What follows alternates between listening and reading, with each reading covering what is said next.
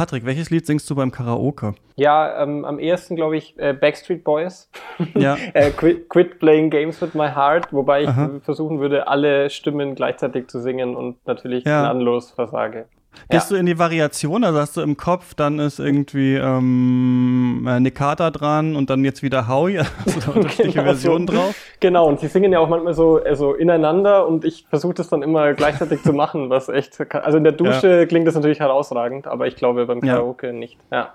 Muss man dabei gewesen sein. Äh, Hanna, wie ist bei dir? Ich singe I Think We're Alone Now von Tiffany. Das hält den Schaden für alle Beteiligten am geringsten.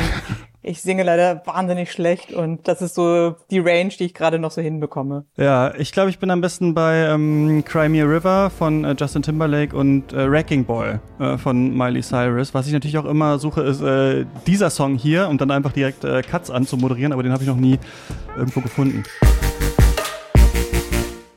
Ihr hört Katz, den kritischen Filmpodcast, heute mit Hanna Pilatschik, uh. Patrick Holzapfel. Hallo. Und wir sprechen über den neuen Film von Aki Kaurismäki, Fallen Leaves oder Fallende Blätter. Ich bin Christian Eichler. Hi.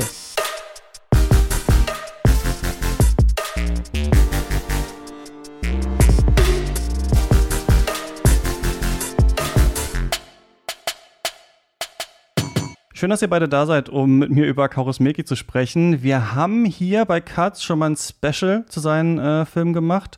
Lukas und ich zusammen mit Patrick Wilinski kann man hören, wenn man uns äh, finanziell unterstützt auf steadyhq.com slash katz. Ich wusste vor diesem Special, ich weiß gar nicht, wann das war, vor ein, zwei Jahren, natürlich von Kaurismäki und dass ich den bestimmt auch mögen würde, aber hatte mich da nie so richtig rangewagt und dann für das Special dann äh, Filme von ihm geschaut. Aber wie das manchmal so bei mir im Kopf ist, wir können ja nicht alle besprechen dann in diesen Specials. Meistens. Ich glaube, Hannah, als wir über äh, Sophia Coppola geredet haben, haben wir doch alle irgendwie unterbekommen, aber bei so einem großen Werk sind es dann meistens fünf, sechs. Und deswegen in meinem Kopf dachte ich auch jetzt, der hat nur so wenige gemacht, aber es stimmt ja gar nicht. Das ist ja sein 20. Film, der jetzt rausgekommen ist. Und da war ich noch mal äh, ziemlich überrascht und habe jetzt gemerkt, ich muss dann doch ganz schön viel ähm, vielleicht doch noch mal nachholen. Äh, Hanna, du bist Filmkritikerin beim Spiegel unter anderem im Vorstand des Verbands der deutschen Filmkritik. Was hast du für eine Historie mit Kaurismäki? Ähm, habe in den späten 90ern angefangen, von ihm das zu gucken. Da hatte aber auch nie den Anspruch auf Vollständigkeit, weil ich schon das Gefühl hatte, ich mag ihn, ich freue mich, wenn ich so quasi einschalten kann in den Stream der Kaurismäki-Filme, aber hatte auch kein schlechtes Gewissen, wenn ich mal einen Film verpasst habe. Mhm. Mochte die immer sehr, aber hatte halt eben nicht diese Verpflichtung, die ich vielleicht bei anderen Leuten, wie weiß nicht, Lars von Trier, die ich so in derselben Zeit kennengelernt habe, vor allem hatte, dass ich das Gefühl hatte, so da fehlt mir was. Äh, da äh, tun sich Lücken auf, wenn ich mal einen Film von dem nicht sehe. Stimmt, man kann sich ein bisschen vorstellen, wie die anderen wahrscheinlich sind, oder? Genau. Der hat ja eine Methode und die weiß sich in verschiedenen Zeiten verschieden produktiv, würde ich sagen. Da kommen wir vielleicht mhm. auch nochmal dazu, was die heute alles kann. Patrick, auch du schreibst und sprichst viel über Film, unter anderem äh, bei Jugend ohne Film. Was ist dein Verhältnis so zu Karusmeki? Eigentlich sehr, also immer präsent gewesen. Ich glaube, zum ersten Mal bin ich über meine Faszination an Jean-Pierre Léaud eigentlich zu, zu Kaurismäki gekommen, weil der ja in, in ein, zwei Filmen von ihm mitgespielt hat, zum Beispiel I Hire the Contract Killer. Und ähm, aber so richtig erst, als vor ein paar Jahren im österreichischen Filmmuseum eine komplette Retro war. Da habe mhm. ich eigentlich dann das als Gesamtwerk zu begreifen gelernt. Ja. Und was hat das für einen Eindruck da auf dich gemacht? Mm, ja, eigentlich ganz ähnlich, äh, wie schon gesagt wurde. Also ähm, es gibt vielleicht, äh, es gibt irgendwie eine große Kohärenz in seinem Schaffen, aber die ist unterschiedlich produktiv, äh, je nachdem, in welchen Kontexten sie entsteht. Und ich würde sagen, ähm, auch unterschiedlich attraktiv, ähm, äh, je nachdem, was, was gerade von Konsequenz gehalten werden kann. genau. Mhm. Ja, können wir dann wahrscheinlich an diesem Film hier mal ähm, diskutieren. Ich mag ihn sehr, muss ich sagen. Also ich bin äh, so ein bisschen zum Fan geworden, als wir dann das Special gemacht hatten und habe mich sehr gefreut, dass er wieder einen Film gemacht hat. Er wollte ja in den Ruhestand, aber wir wissen ja, wie schwer das für KünstlerInnen und Kreative oft ist. Wann dieser neue Film spielt, ist ein bisschen schwer zu sagen, finde ich, auch wenn wir natürlich im Hintergrund einen Wandkalender sehen, der das Jahr 2024 zeigt. Wir hören aus dem Radio auch Schnipsel aus dem Ukraine-Krieg, unter anderem Angriff auf Mariupol. Und trotzdem sind die Menschen hier irgendwie so ein bisschen angezogen, wie vielleicht in den 70ern, haben Handys und Laptops aus den 2000ern und verbringen ihre Zeit vielleicht auch nicht so, wie man das im Jahr 2024, also in unserer Zukunft unbedingt äh, machen würde Karaoke scheint noch eine riesige Sache zu sein. Und ja, wenn man irgendwie sich den Namen von jemandem nicht gemerkt hat, dann hat man große Schwierigkeiten, ihn aufzufinden. Es geht hier um Ansa. Sie arbeitet in einem Supermarkt, wird aber eines Tages gefeuert, als sie ein abgelaufenes Sandwich ähm, mitnimmt und das auffliegt. Und um Hollapa, der arbeitet auf dem Bau und trinkt währenddessen und auch der verliert seinen Job. Und die beiden treffen dann aufeinander in so einer ähm, Karaoke-Bar, verlieren sich dann aber wieder aus den Augen, sehen sich dann wieder. Dann wird aber eine Nummer verloren. Dann gibt es noch einen Autounfall, auch einen äh, sehr süßen Hund namens Chaplin.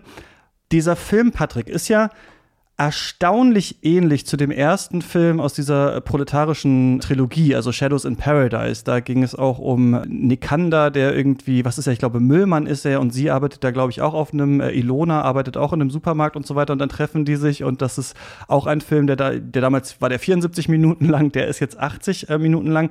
Kann man hier von einem Spätwerkfilm richtig sprechen, wenn man das sieht? Mm, ja, ich würde, ich würde das bei Kaurismäki, der setzt eigentlich diese Kategorien außer Kraft, äh, weil er also zum Beispiel das mit der Trilogie, da geht es ja schon los. Der, der, zum Beispiel die proletarische Trilogie ist eigentlich auch schon abgeschlossen und jetzt ist es auf einmal wieder eine Trilogie. Also es gab ja auch schon Ariel und das Mädchen der Streichholzfabrik und mhm. das ist zum Beispiel im Criterion Channel oder Criterion DVDs hat das als Trilogie, die proletarische Trilogie rausgebracht. Dann hat er auf einmal jetzt wieder gesagt, das ist jetzt die neue Trilogie. Also ähm, ich glaube, bei ihm baut das so weniger aufeinander auf, sondern es ist eigentlich eher eine, es sind Variationen des, des äh, ähnlicher Figurenkonstellationen, ähnlicher Welten, ähnlicher äh, ja, ähm, Wirklichkeiten vielleicht auch, die aber dann in so eine Ästhetik übersetzt werden, die was ganz Eigenes hat. Spätwerk finde ich eigentlich gar nicht, ähm, auch aufgrund dessen, was du gesagt hast. Er ist ja eigentlich fast wie ein Frühwerk. Also ist das sehr, sehr ähnlich wie, der, wie, der, wie die ersten Filme wieder. Mhm. Ja. Fügt er seinem Werk denn dann was hinzu, dieser Film? Wie fandest du den? Ich finde, dass, wie ich schon versucht habe am Anfang anzudeuten, dass also so richtig hinzufügen, ich, ich weiß nicht, ja, vielleicht durch die äh, politische Rahmung, die wieder eine andere ist. Also das hatten wir schon in den letzten Filmen von ihm, dass er doch äh, deutlich Bezug nimmt auf was passiert in der, in der Welt. Ähm, und dadurch gibt es natürlich immer einen, einen ähm, Überschuss oder etwas mehr, als er davor gemacht hat, etwas anderes, was er davor gemacht hat aber ähm, jetzt so ästhetisch oder was seine Form betrifft, finde ich, äh, bleibt er sich einfach treu. Und da ist eben dann diese Konsequenz in dieser Festivalwelt oder Filmwelt, in der wir eigentlich uns äh, momentan aufhalten, total äh, rührend, finde ich. Also dieser, diese, dieses Insistieren auf eine Romantik, diese Insistieren auf so eine Einfachheit, die vielleicht gar nicht so einfach ist und so weiter. Das sind eigentlich so Elemente, die ich dann nicht als Entwicklung, sondern einfach als, als Konsequenz beschreiben würde. Mhm. Und du fandest das sehenswert? Ja, ich finde es auf jeden Fall sehenswert. Ich, ich würde jetzt aber nicht sagen, man, das ist jetzt der Film von ihm, den man sehen muss und die anderen nicht oder so. Ich glaube, das ist, man ist da mit jedem Film erstmal gut beraten und dann äh, macht man sich, so wie Hannah das gesagt hat, geht man so seinen Weg oder also ähm, man, man will vielleicht ihn auch gar nicht komplettieren, damit man immer noch so was übrig hat und das äh, einfach so beglückend. Also ich finde die einfach sehr beglückend, die Filme anzuschauen von ihm. Ja. Stimmt, es gibt auch Leute, die sich so die letzte Folge von von Seinfeld oder so aufheben, damit es nie äh, zu Ende gegangen ist, irgendwie die Serie. Hanna, ich glaube, du hast ihn zur Premiere in Cannes schon gesehen, diesen Film, oder? Wie, wie findest genau. du den? Genau. Der hatte einen tollen Vorlauf. Ich muss das immer wieder erzählen, weil mich das so in diesen Film so reingetragen hat. Ähm, Kausmeki hat nämlich vor dem Film schon so eine Show gemacht, die für ihn ganz äh, typisch ist.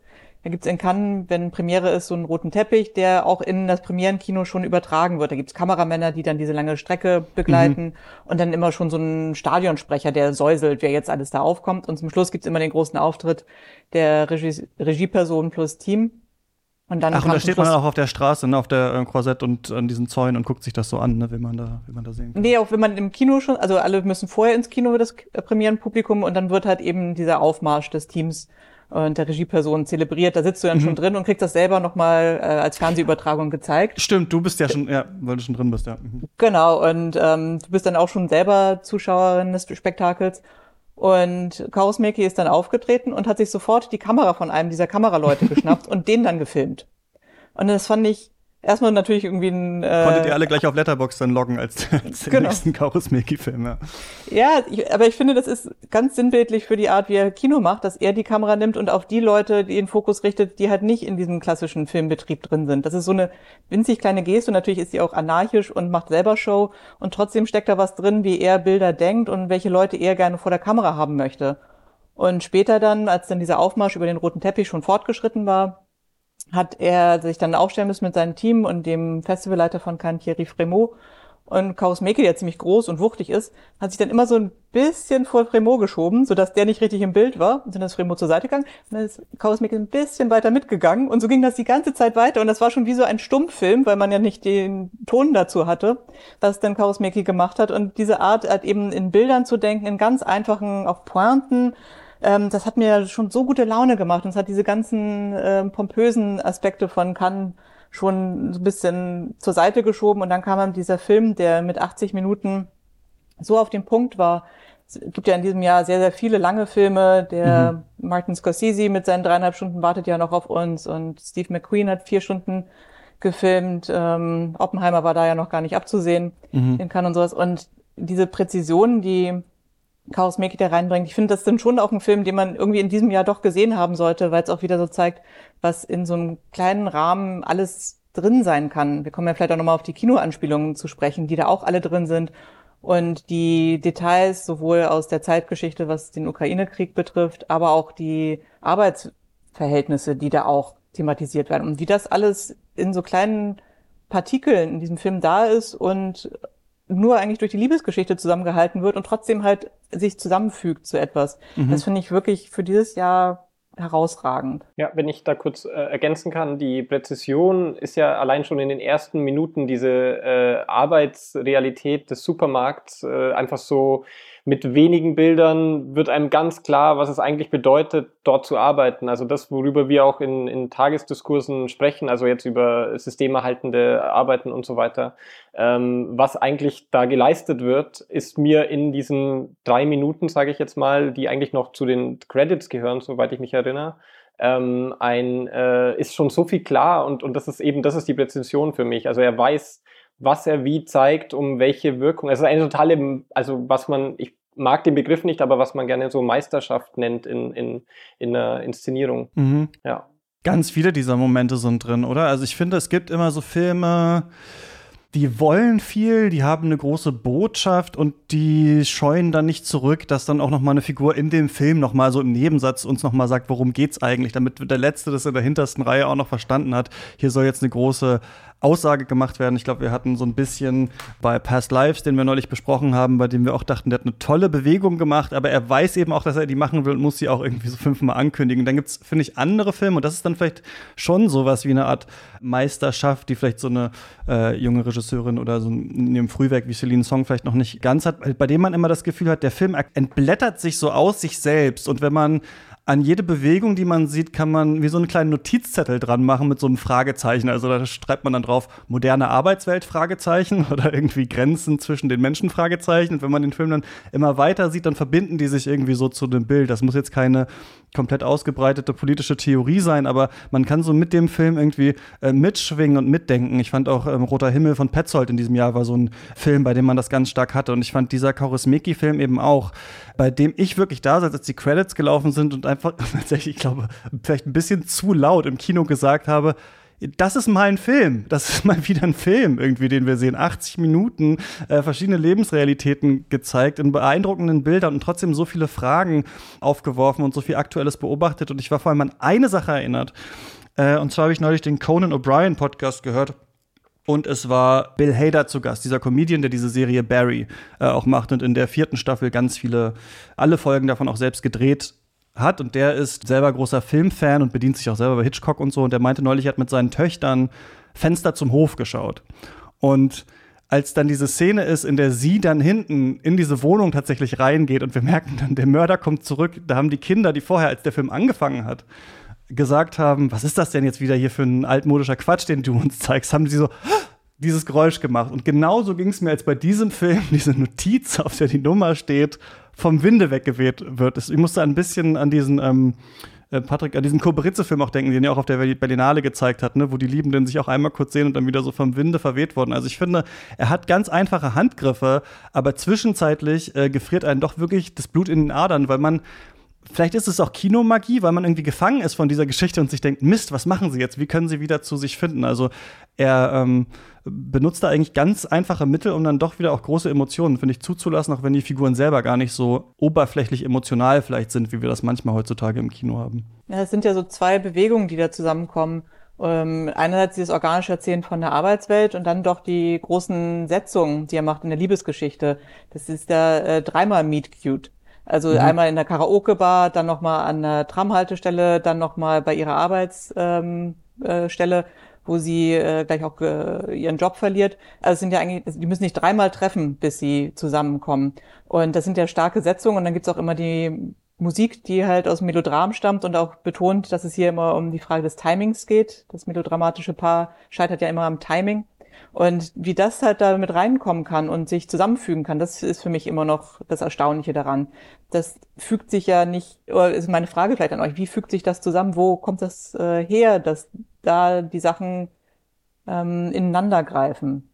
Ist das nur, ist das diese Zeitenthobenheit vielleicht? Ist das auch das, was ist halt eben so die Ungreifbarkeit, die es dann wieder zu einem Guss macht? Ja, also ich würde sagen, es hat sehr viel damit zu tun, dass er halt Film sehr stark als, als Sprache äh, auffasst, die sich über Jahrzehnte entwickelt hat und nicht, äh, also eigentlich bestimmte Entwicklungen, die diese Sprache genommen hat, ignoriert. Also ich finde das viel stärker ähm, in Verbindung mit klassischem Kino, also klassischem Hollywood-Kino sogar, wo ich würde, also wo ich behaupten würde, da war das noch üblicher, also das, was du gerade beschrieben hast, diese, diese Verbindung aus, ähm, aus eigentlich einer Schilderung von, von Arbeitswelten und die aber mit äh, Genre-Elementen einfach verbunden wurden. Und also ich denke zum Beispiel an Lubitsch, weil ich zum Beispiel weiß, dass er Lubitsch total bewundert. Ähm, und äh, Lubitsch ist halt irgendwie wie Kauris Mickey auf Speed für mich. Also das ist einfach, also bei ihm ist halt alles langsamer und äh, dadurch, es wird ja auch öfter mit dem Begriff Deadpan in Verbindung gebracht, ähm, was ich gar nicht so stark empfinde, aber es ist auf jeden Fall eine, eine Form von Verlangsamung, weil der Ausdruck äh, den Menschen schwerfällt so und dadurch entsteht dann sowas, was ein Humor ist, der aber nicht bewirkt, dass ich über diese Leute lache, sondern dass es eher äh, aus mancher Situation dann so eine Komik entsteht. Aber ja, ich glaube, dass, dass aus dieser gleichzeitig, also diese Gleichzeitigkeit sehr viel damit zu tun hat, wie er Kino versteht, nämlich und deswegen auch diese Ästhetik, die sozusagen sich nicht verrücken lässt, äh, die nicht reagiert unbedingt auf das, was er da zeigt, sondern in dieser Ästhetik kann er eigentlich alles erzählen, was er möchte, ähm, weil das Kino schon das vorgegeben hat. Ja, er ist ja auch ein, äh, das wurde ja auch schon gesagt, ein bekennender Cinephiler und ähm, äh, hat sich auch immer extrem eingesetzt für, für klassisches Kino.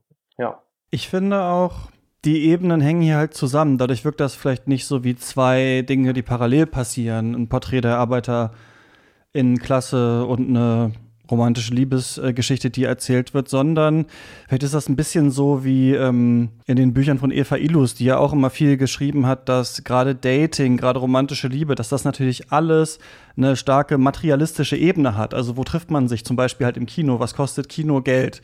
Und das ist ja hier auch so, dass es so Grenzen gibt, die man eigentlich nur mit Geld überwinden kann. Also sie äh, sucht dann zum Beispiel einen neuen Job und hat gar kein Geld. Man muss dann in dieses Internetcafé und dafür viel zu viel Geld halt diesen, diesen Computer da mieten, um da reinzukommen. Und da trifft sich, finde ich, auch Kaurismäki oder wahrscheinlich umgekehrt. Vielleicht ist Helge Schneider so auch von ihm inspiriert oder von einem gemeinsamen Vorgänger. Ich glaube von Bresson nicht unbedingt, aber dieses Kino von Helge Schneider, diese alten Helge Schneider-Filme, da geht es auch oft darum, im Jazzclub zum Beispiel, wie man nachts noch irgendwie komplett im, äh, im Hagel äh, Zeitungen austragen muss, um sich dann seine Karriere als Jazzkünstler äh, finanzieren zu können. Also hier ist es ja oft so, dass ähm, Liebe eben auch eine ökonomische Dimension hat. Einmal, Menschen können schwer zueinander kommen, wenn man sich nicht äh, dauernd auf dem Smartphone irgendwie suchen kann, wenn man nicht ins Internet gehen kann. Und andererseits zeigt der Film, finde ich, auch so ein bisschen was, was manchmal auch so ein bisschen aus dem Blick gerät, vielleicht in so einer kulturellen Oberschicht oder kulturbeflissenen ist das natürlich Liebe, also auch die romantische Beziehung natürlich auch eine ökonomische Gemeinschaft ist. Das zeigt dieser Film ja auch oft, ne, dass er sie dann mal auf einen Kaffee einladen kann, nachdem sie gerade den Job verloren hat und dann verliert er wieder den Job, dann kann sie was zu essen kochen oder so.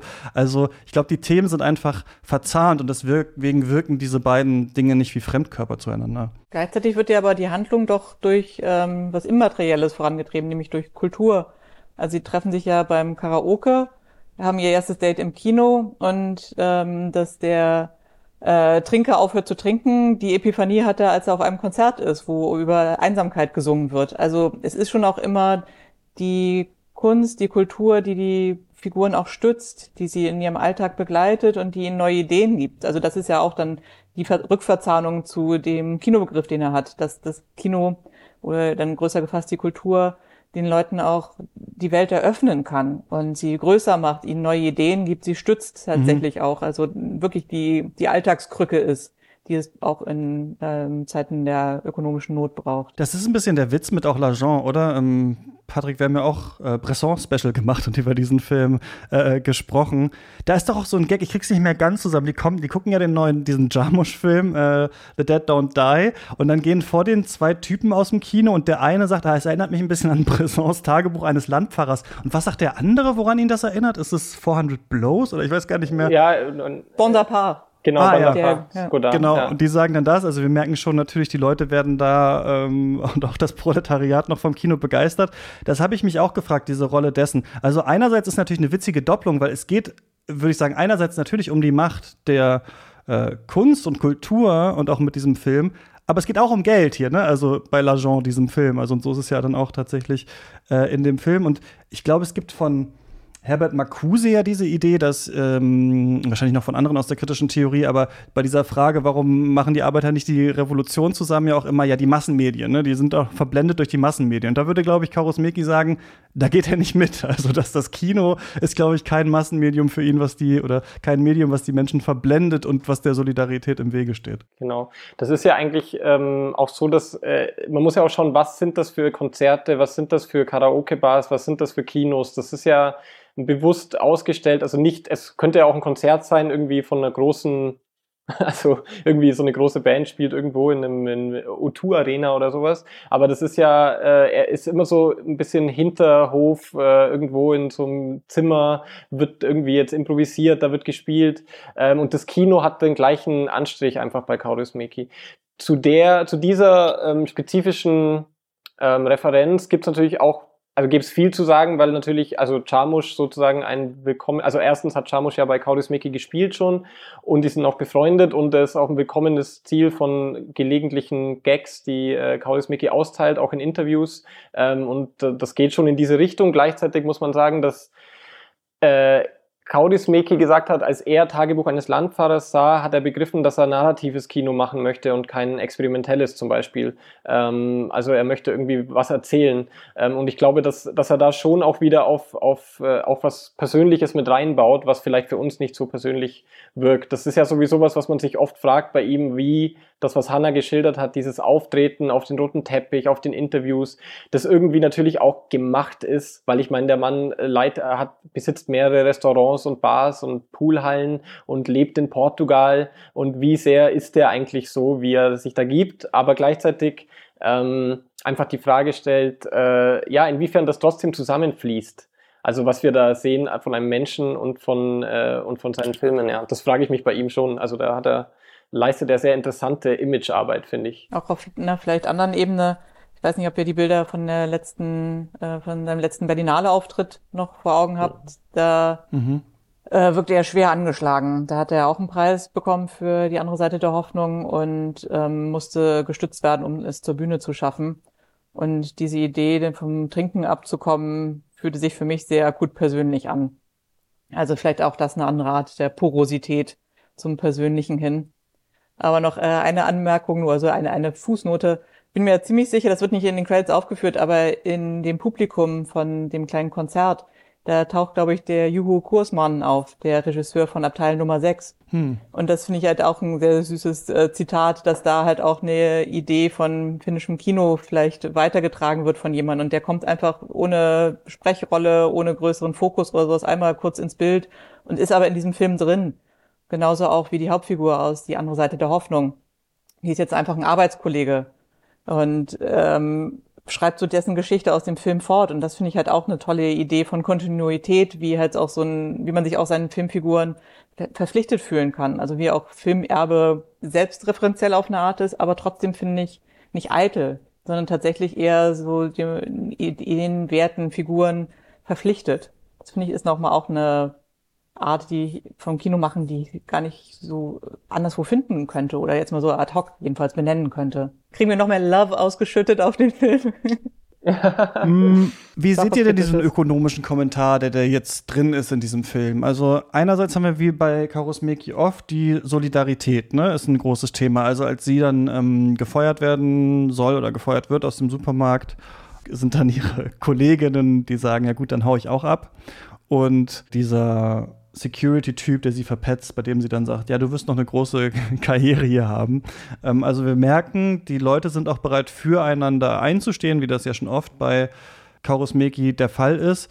Und gleichzeitig haben wir die aktuelle Krise, die ökonomische Notsituation. Und der Film wirkt der, aus der Zeit gefallen natürlich, aufgrund dessen, wie er aussieht. Karusmiki auch mittlerweile ein älterer Regisseur. Wir haben diese Mittel bei ihm schon oft gesehen. Und trotzdem wirkt es auch aktuell. Also wir haben ja auch gerade eine große Inflation.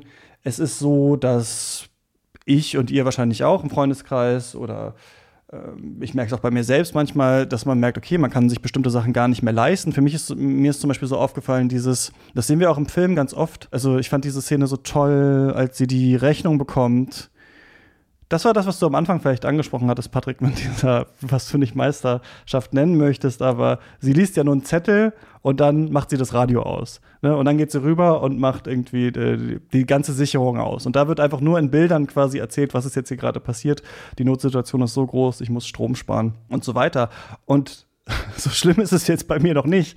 Aber ich finde schon, dass mit äh, der Krise und der äh, Inflation man merkt, dass eine bestimmte Art von gesellschaftlichem Leben schwieriger wird. Also, wo man vielleicht vor ein paar Jahren noch in die, jede Kneipe noch ist und irgendwie noch was essen gegangen ist und so weiter und so fort, merke ich schon äh, im Bekanntenkreis, dass Leute eher überlegen, was kann man noch machen, was kann man nicht machen und sowas, weil das natürlich alles auch recht prekär beschäftigte Selbstständige so ungefähr sind. Und gleichzeitig will man sich natürlich auf eine Art nicht beschweren, wenn das auf einen Krieg unter anderem halt ähm, auf einem Krieg basiert, der natürlich unglaubliche Schrecken jeden Tag ähm, erzeugt. Und hier ist das ja auch so, dass diese Figuren, also sie kommen dann oft nach Hause und immer wieder machen sie das Radio an und immer wieder ist dieser Krieg. Und die einzige richtige Bezugnahme eigentlich darauf ist einfach nur irgendwann, dass sie zu ihm sagt, dieser verdammte Krieg.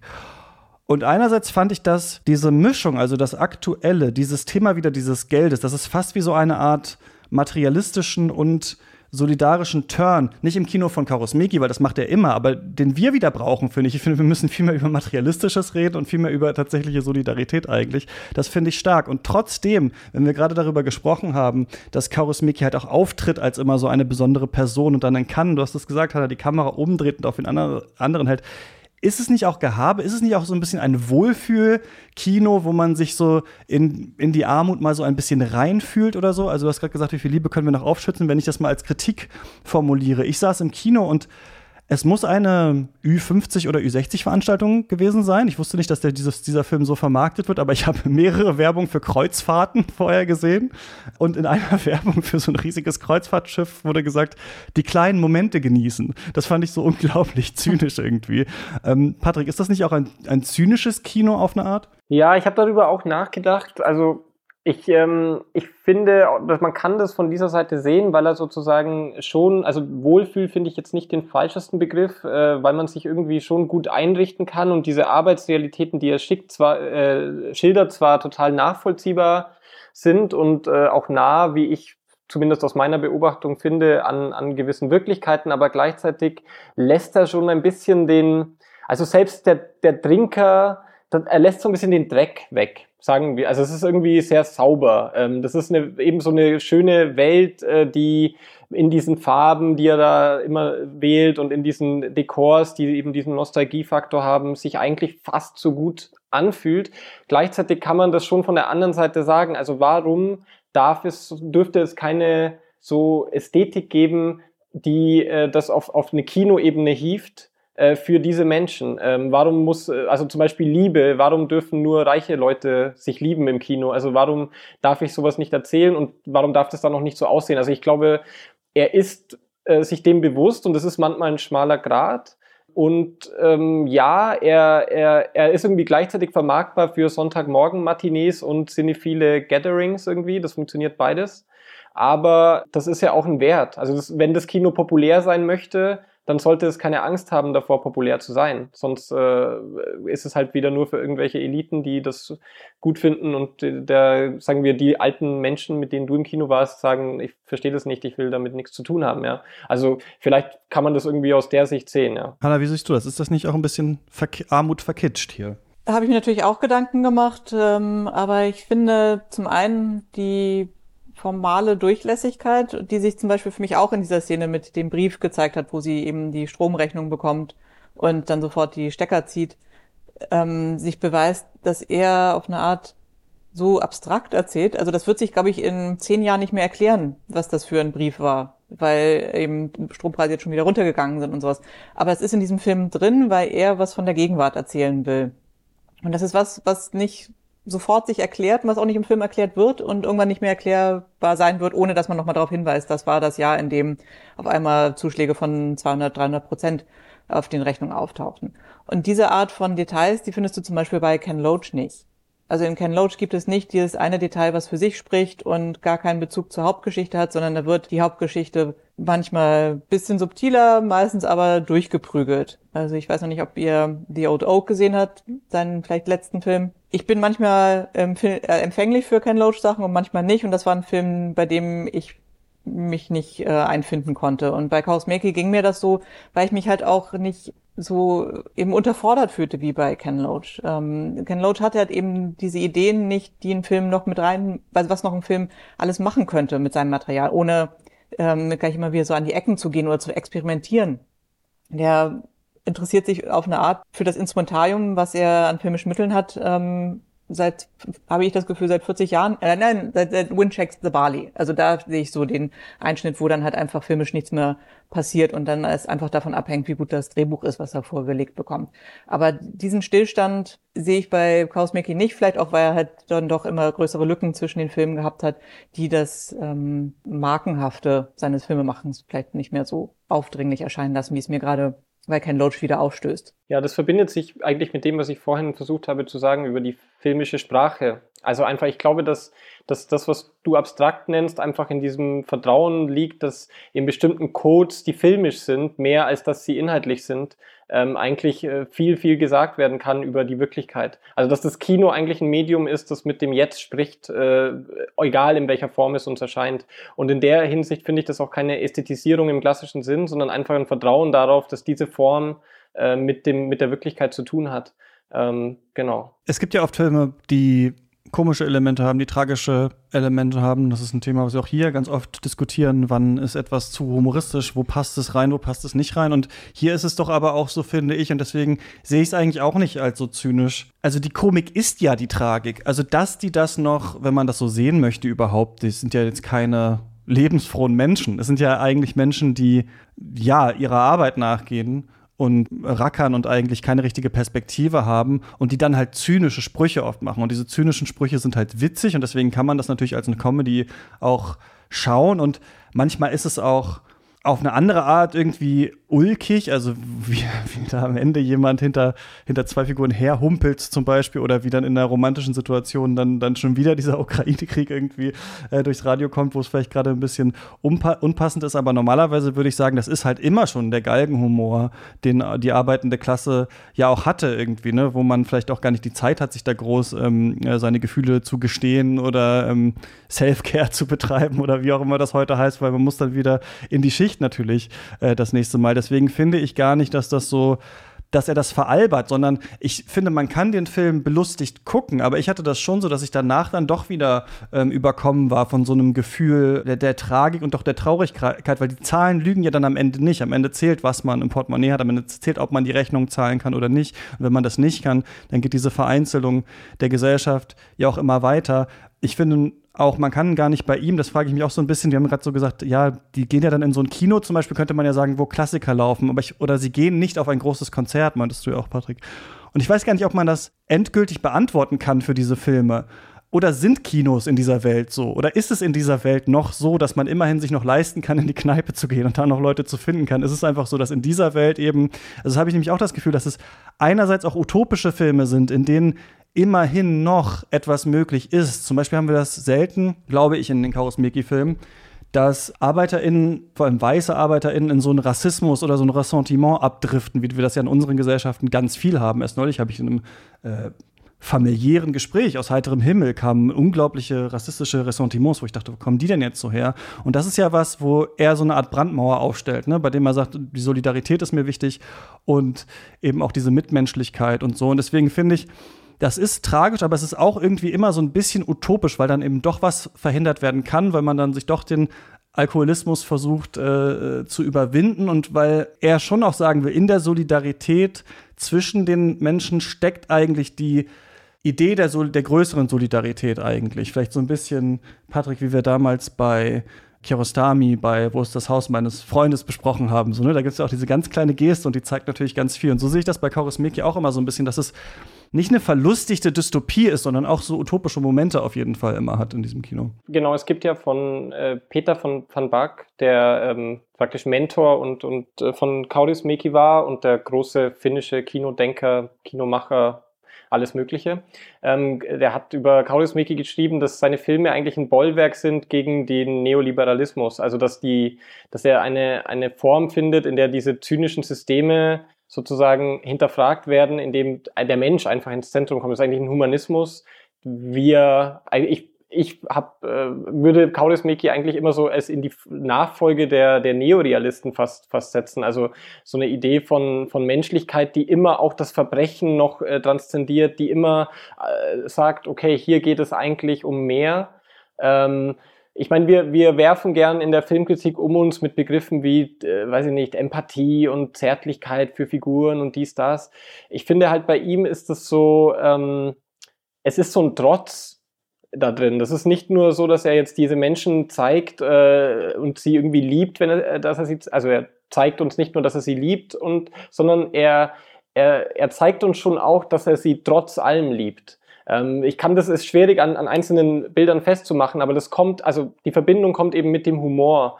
Ähm, es gibt ja diesen unglaublich schönen Dialog über, über das äh, Warum trinkst du? Ich habe ihn leider nicht so im, im Kopf in dem Film, also weil ich deprimiert bin und äh, irgendwie. Warum bist du deprimiert? Ja, weil ich trinke, ja. Hm. Genau, äh, und dieses Hin und Her. Und da ist, das ist so eine Szene, wo klar ist, dass das irgendwie dass man lachen kann mit den Figuren und gleichzeitig aber auch spürt, dass es eigentlich äh, ausweglos ist und er schaut die aber so an wie jemand, der, der sie versteht. Es ist schwer zu begreifen, aber es ist, ähm, es ist einfach da so eine Nähe, die sich gegen das stellt, dass diese Menschen ja in dem, wie wir, also wir sagen, ja, das sind aktuelle Diskurse und so, aber die, die aktuellen Diskurse bestehen aus Zahlen oder Statistiken oder irgendwelchen Gruppen, die wir sammeln und er schaut sich schon einzelne Menschen an. Und das ist schon ein großer, großer Unterschied ähm, zu dem, wie wir äh, eigentlich leben, auch im, im Journalismus oder im, ähm, ja, einfach in der Tagesaktualität. Also da wird nicht, wird eigentlich kein politisches Argument gemacht, sondern ein menschliches und das können wir dann wieder rückübersetzen. Äh, wo machen wir weiter? Äh, Hanna, hast du irgendwas, was auf jeden Fall noch angesprochen werden muss hier? Das sind so kleinste äh, Verzettelungen vielleicht noch. Also ich finde schon es schwierig, wenn er Bauarbeiter zeigt, der trinkt und ähm, mit schwerem Gerät hantiert und nicht zeigt, was das auch für eine Gefährdung für andere sein könnte. Das finde ich da verklärend, weil ich in so einem Kontext ähm, das schon auch schwierig fände, wenn ich merke, dass da jemand alkoholkrank ist und ähm, über meinem Kopf mit irgendwas Schwerem hantiert. Da wird ja gar nicht klar gemacht, was das für eine Gefahr für andere auch sein könnte. Das wird ja nur individualisiert, dass es halt irgendwie sein Schicksal ist, dass er davon nicht loskommt.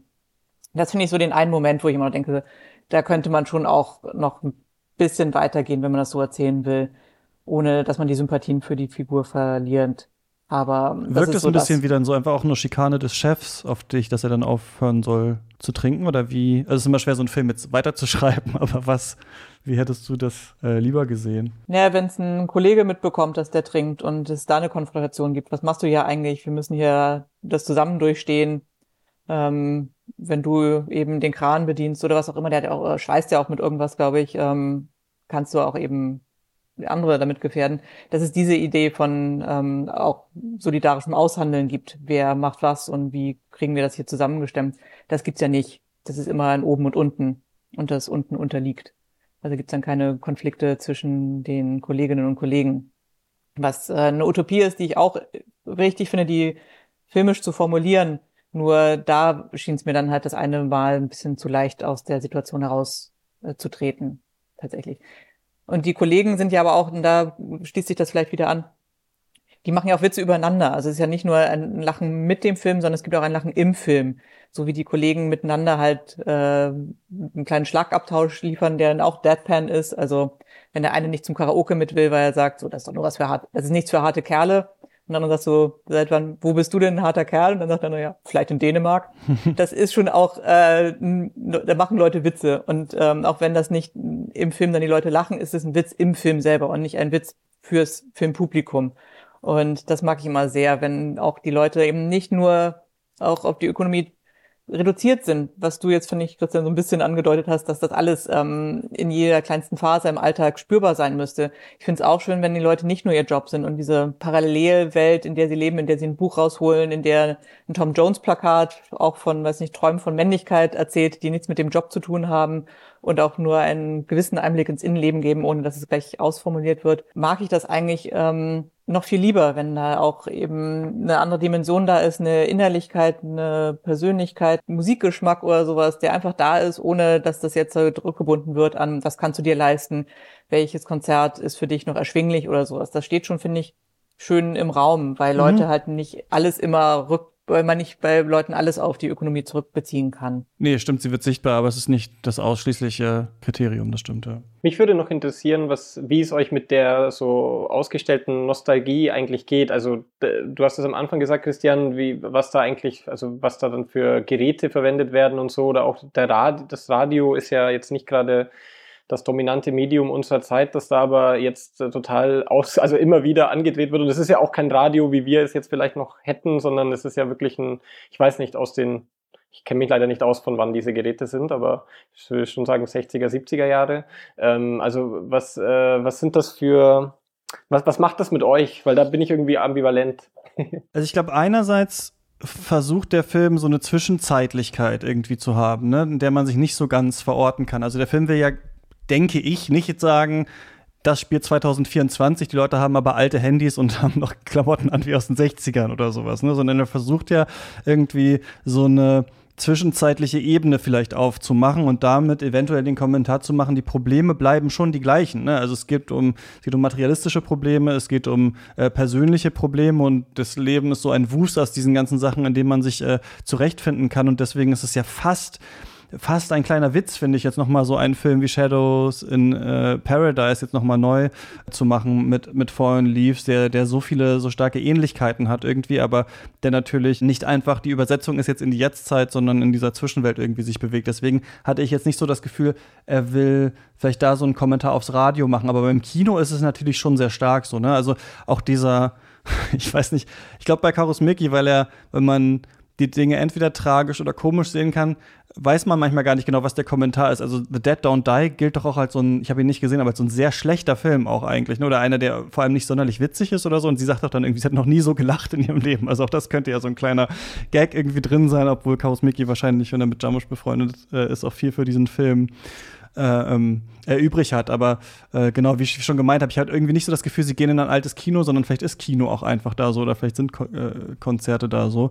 Aber ähm, ja, hast du da ähm, aus diesen antiquierten äh, Medien was draus machen können, Hannah? Mich haben beim ersten Sehen wirklich die aktuellen Sachen mehr angesprungen, weil ich mich wirklich nicht an Filme erinnern kann, jenseits von Dokumentarfilmen, die ich gesehen habe, wo der ähm, Ukraine-Krieg ein Thema war und äh, Energiekrise. Das hat mich wahnsinnig angesprungen, weil ich äh, wirklich schon auch finde, da bin ich mal bei doch bei Ken Loach.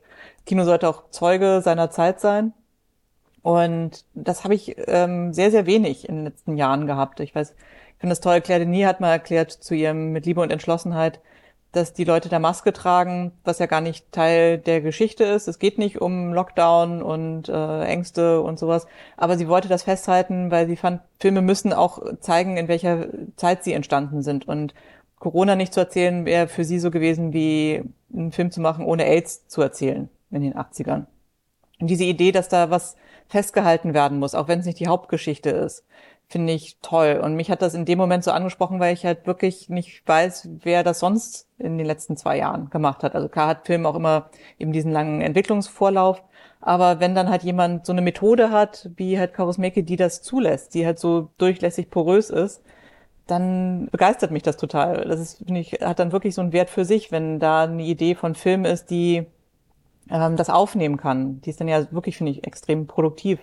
Und deshalb hat mich das Nostalgische stand da nicht in Kontrast dazu, sondern mich hat irgendwie begeistert, wie sehr halt vieles gesetzt sein kann und trotzdem was in diesen ganzen Setzungen halt in Bewegung noch möglich ist. Das finde ich aber ähm, jetzt sehr spannend, was du sagst, denn dass da die Dinge aus der Ukraine kommen, das ist ja filmisch ein, also das ist ja eigentlich das, was die, eigentlich die Baseline ist, in der wir gerade wohnen und das, was eigentlich ja das, genau wie, wie, du meintest, Patrick, das Besondere ist, sind ja eigentlich diese ganzen alten Geräte, die muss man ja finden für diesen Film, aber es wirkt umgekehrt, wenn man es sieht. Es wirkt, als würden wir einen alten Karusmeki-Film sehen, auf eine Art, in dem diese neuen Sachen auf einmal stattfinden, obwohl es ja eigentlich umgekehrt gebaut sein muss.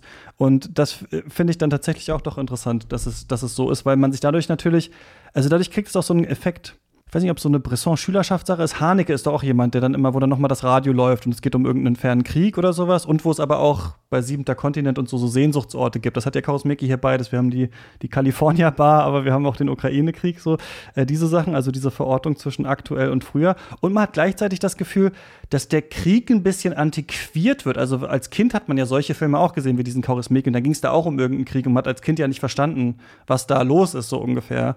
Ähm, Jugoslawienkrieg oder sowas. Und jetzt wirkt das auch so. Also irgendwie hat das, macht es auch was anderes, nochmal über diesen Krieg ähm, nachzudenken. Aber äh, ja, wir dürfen, genau. wir, wir, dürfen auch nicht vergessen, dass äh, der Film aus Finnland ist. Also das aus, genau. ist jetzt nicht, das ist natürlich ein Land, das ganz anders bedroht ist von dem Krieg und äh, da ist die, also die, es bedeutet nochmal was anderes, wie er das auch thematisiert und mit welchem mit welcher Haltung auch die Menschen darauf vielleicht reagieren, das ist auch nochmal was anderes. Und also sein Kino wird ja generell immer mit, also so behandelt, als, dass es auch eine finnische Mentalität irgendwie wiedergibt. Ja. Die, äh, ich habe da jetzt überhaupt keinen äh, Expertise oder, oder kenne auch keine Ganz Menschen. so krass ist es nicht. Ich war in Finnland okay. schon mal bei einem Freund und auch in der Karaoke-Bar und sowas. Ist, also es ist, aber ja. es ist schon ähnlich. Also es ist aber ja. überzeichnet. Genau, wobei ich eben auch schon sagen würde, die letzten Filme von ihm haben sich schon noch, noch mal stärker geöffnet zu einer europäischen Perspektive. Ja. Wahrscheinlich auch parallel zu Finnland tatsächlich. Also das ähm, wollte ich hier nur noch so mitgeben als, als Gedanken dafür. Genau, wir müssen jetzt auch gleich äh, zum, zum Ende kommen, äh, Patrick, weil du los musst. Ähm, eine Sache, ein Detail, das ich noch irgendwo gelesen hatte, war, das wird ja dann das Kreuzworträtsel gemacht, was auch wieder diesen Möglichkeitenraum aufmacht. Sie liest ihm vor und denkt sich dann einfach Dinge äh, aus, wie das Finnland kurz vor der Fußball-Weltmeisterschaft steht. Und da gibt es auch diesen Moment, wo sie ein neues Wort für Bedrohung finden soll. Und das sind, glaube ich, sechs Buchstaben und das finnische Wort für Russland hat auch sechs Buchstaben und hätte man da auch einfügen können. Patrick, muss man diesen Film gesehen haben? Ja, ich denke, aus den Gründen, die wir hier äh, aufgezählt haben, sollte man den Film gesehen haben. Ähm, ich äh, würde aber tatsächlich, auf, um den vollen Effekt vielleicht zu bekommen, tatsächlich auch empfehlen, äh, Schatten im Paradies, also Shadows in Paradise, sich vielleicht sogar davor anzuschauen, um diese, äh, was wir alles gesagt haben, diese Kohärenz zu verstehen, um diese Haltung zu verstehen, die die Welt reinlässt in eine gewisse Ästhetik, um zu sehen, wie, äh, wie im Ähnlichen das Verschiedene umso stärker wirkt. Hanna, was hast du? Absolut reingehen. Das sage ich auch. Diesen Film sollte man gesehen haben, auch ob seiner paar aktuellen Kommentare. Also wir haben ja auch diesen, ähm, das wollte ich noch sagen, diesen doppelt freien Arbeiter bei Marx. Also man muss seine Arbeitskraft verkaufen, aber man kann sie auch aussuchen, wo. Und da ist auch so ein kleiner Kommentar drin, wie die Leute hier dann doch so Jobs auch wechseln können, ne? weil aufgrund der Krise zum Beispiel auch es ähm, schwer ist, gute Arbeitskraft zu finden. Das ist, glaube ich, auch was, was viele von uns jetzt merken, die nicht mehr in der Babyboomer-Generation sind, wo irgendwie äh, jeder Job hart umkämpft war, sondern wo wir diese bizarre Situation haben aus ähm, begrenzter, zum Beispiel in Deutschland begrenzter Immigration, aber sehr vielen freien Stellen. Sehr interessanter Film, finde ich. Sollte man gesehen haben, kann man auch als ersten Kausmeki-Film sich anschauen und sich dann ins Werk reinarbeiten.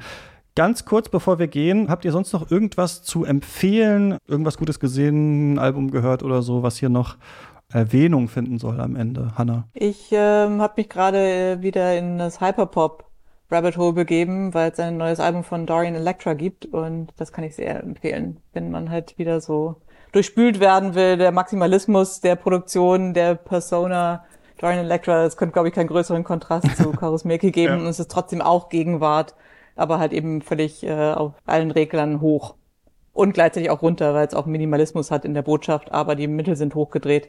Also vielleicht genau wirklich äh, in den ästhetischen Bewegungen völlig quer zu Chaos Meki stehend, aber genauso äh, herzöffnend.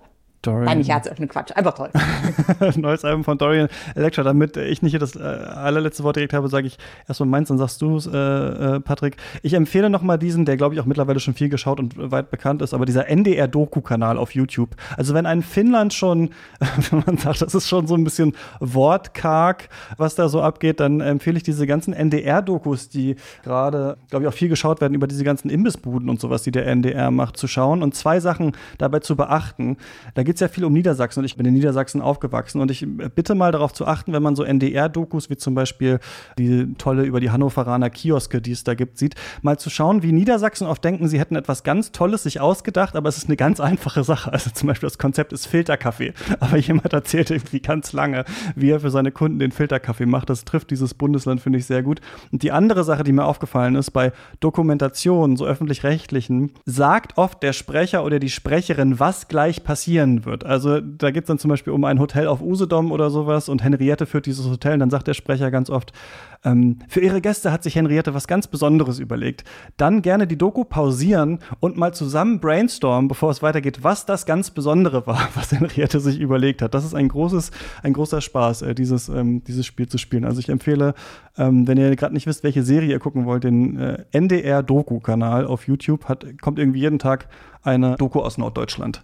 Patrick, hast du irgendwas noch für uns? Ähm, ja, ich würde tatsächlich auf, auf YouTube bleiben. Ähm, es ist so, dass gestern der äh, Biennale-Trailer äh, veröffentlicht ah, wurde von, von, Pedro von, Pe von, Pedro Costa, den ich tatsächlich eine gewisse Verwandtschaft zu Kaurismäki nachsagen würde, auch selbe Generation. Ähm, und ähm, das ist ein sehr tolles Filmchen.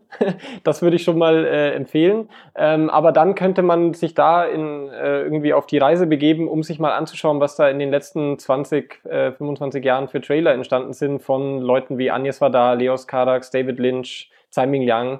Äh, praktisch kleine Kurzfilme, die wirklich äh, in sich sehenswert sind. Mein persönlicher Lieblingsfilm ist eigentlich Mozart von Jonas Mikas, hm. der die den Geschmack Wiens am besten wiedergibt von all diesen Trailern. Also der ist auch als, glaube ich, einer der wenigen versucht, wirklich über Wien etwas zu machen. Aber ja, das sind eigentlich ganz tolle, frei verfügbare Filme, die man sich da von großen Filmschaffenden anschauen kann. Genau. Und kannst du noch einmal kurz, jetzt wo ich dich hier gerade habe, äh, ein Update zu deiner literarischen Karriere geben? Du hast doch den, ähm, heißt es Open Mic gewonnen, oder? Letztes Jahr. Was können wir mhm. da noch von dir erwarten? Bald kannst du noch mal kurz sagen. können wir schon den Roman kaufen? Wie sieht's aus? Nee, nächstes äh, Frühjahr kommt mein äh, erster Roman bei Mattes und Zeitz. Okay. Mehr kann ich noch nicht sagen. genau. Wir hören uns aber wieder. Wir machen äh, Ingmar Bergmann Special. Äh, Patrick, ich glaube, nächsten Monat, äh, Ende nächsten Monats ist es dann ja. soweit. Genau, das soll ja auch noch gesagt sein. Vielen Dank, ihr beide, dass ihr mit mir über diesen Chaosmik, ja, wir müssen schon sagen, also ich habe versucht, kritisch zu sein, aber geschwärmt habt. Ja, vielen Dank. Danke dir. Genau, und wir anderen hören uns nächste Woche wieder. Macht's gut, bis dahin. Viel Spaß im Kino und beim Stream. Ciao.